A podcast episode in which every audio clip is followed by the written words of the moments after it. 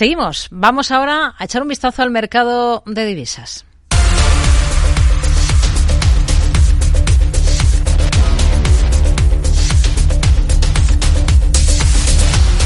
al mercado de divisas, al comportamiento sobre todo del cruce euro-dólar, que está muy activo en estos últimos días de la semana, y a la macro que tenemos al otro lado del Atlántico, interesante, y Enrique Díaz, director de riesgos de Ebury. ¿Qué tal? Muy buenas tardes.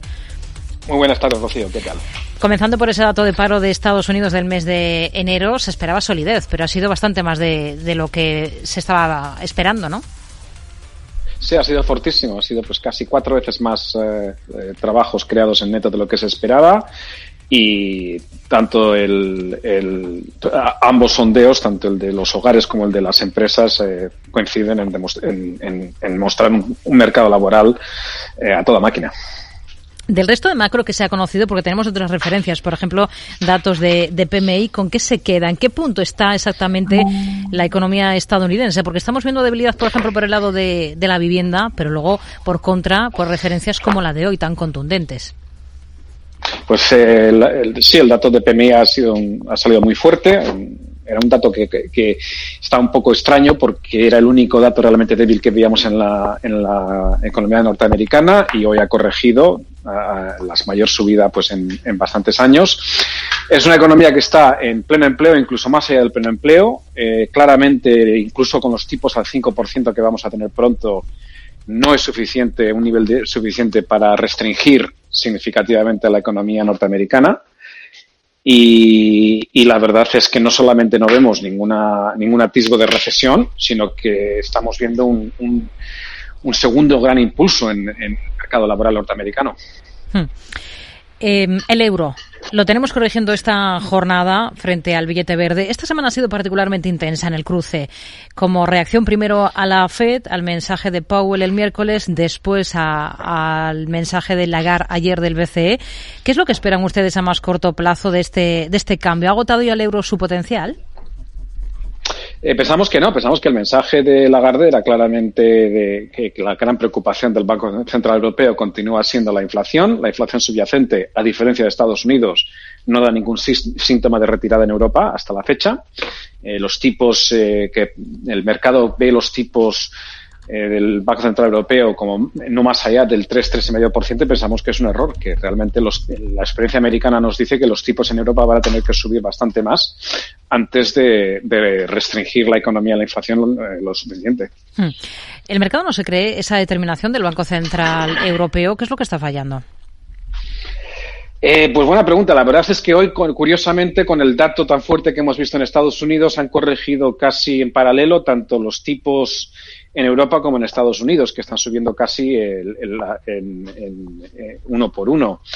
Eh, quizás había un excesivo posicionamiento del mercado esperando una sorpresa verdaderamente eh, de, restrictiva por parte de las comunicaciones del Banco Central Europeo. No está claro por qué, pero creante, pensamos que esa reacción del mercado eh, de, bajar los, las expectativas de tipos tras ese discurso de Lagarde nos parece un, un error. Hmm. Ustedes están en la línea con el consenso eh, que apunta a que el BCE pondrá fin a su ciclo de subidas de tipos en el segundo trimestre de este año en niveles del 3,25. En absoluto, en absoluto. Tenemos una inflación subyacente que, si la midiéramos con el mismo proceso que se utiliza en Estados Unidos, dando suficiente peso a la vivienda, etcétera, estaría por encima del 6%, hablamos de la subyacente. Eh, continúa subiendo, no ha habido ningún, no da ningún síntoma de, empezar a bajar. Eh, los sueldos empiezan a, desperezarse y a subir hacia el 4 o 5%, con lo cual pues es muy posible que tengamos prontos efectos de segunda ronda. Y luego está la comunicación de Lagarde. Lagarde claramente no, no, no, sé, no, no es compatible el discurso que dio Lagarde ayer, incluyendo la promesa de, de por lo menos una subida más de 50 puntos básicos y luego ya veremos, eso no es compatible con, con, un, nivel de tipos terminal del 3,25%. Hmm. Tenemos el, el, dato definitivo de PMI compuesto de la eurozona, de SIP Global, y la referencia final del primer mes de 2023 se sitúa en 50,3, ligeramente por encima de lo que se había publicado de forma preliminar y el nivel más alto en siete meses. ¿Se puede concluir que se esquiva la recesión o es demasiado pronto? Pensamos que sí, que seguimos pensando que con, con unos tipos reales eh, todavía claramente negativos, como tenemos en la eurozona, eh, políticas fiscal, fiscales realmente expansivas por parte de los diferentes gobiernos que están supliendo estas subidas de precio de la energía con, con subvenciones y, apoyo a la demanda eh, y un mercado laboral que continúa en pleno, no solamente sigue en pleno empleo, sino que continúa creando eh, trabajo a un, a un, ritmo bastante notable, pues son condiciones incompatibles con la recesión. Hmm. En Reino Unido, expectativas para los próximos encuentros de su Banco Central y escenario para la libra. Pues no muy diferente del Banco Central Europeo. Eh, pues eh, también en el Reino Unido la inflación subyacente continúa pues en, niveles inaceptables, sin ningún tipo de tendencia a la baja. También en el Reino Unido hemos visto que, que la recesión en el cuarto trimestre se ha evitado y las condiciones eh, económicas que hay no son muy diferentes de la eurozona y por lo tanto no, son, no las vemos compatibles con una recesión y los tipos van a tener que subir más de lo que prevé el mercado si, si queremos que, esa inflación subyacente empiece a descender de manera clara hacia niveles eh, compatibles con las, las metas de los bancos centrales. ¿En qué otros cruces de divisas se están fijando ahora, especialmente, Enrique?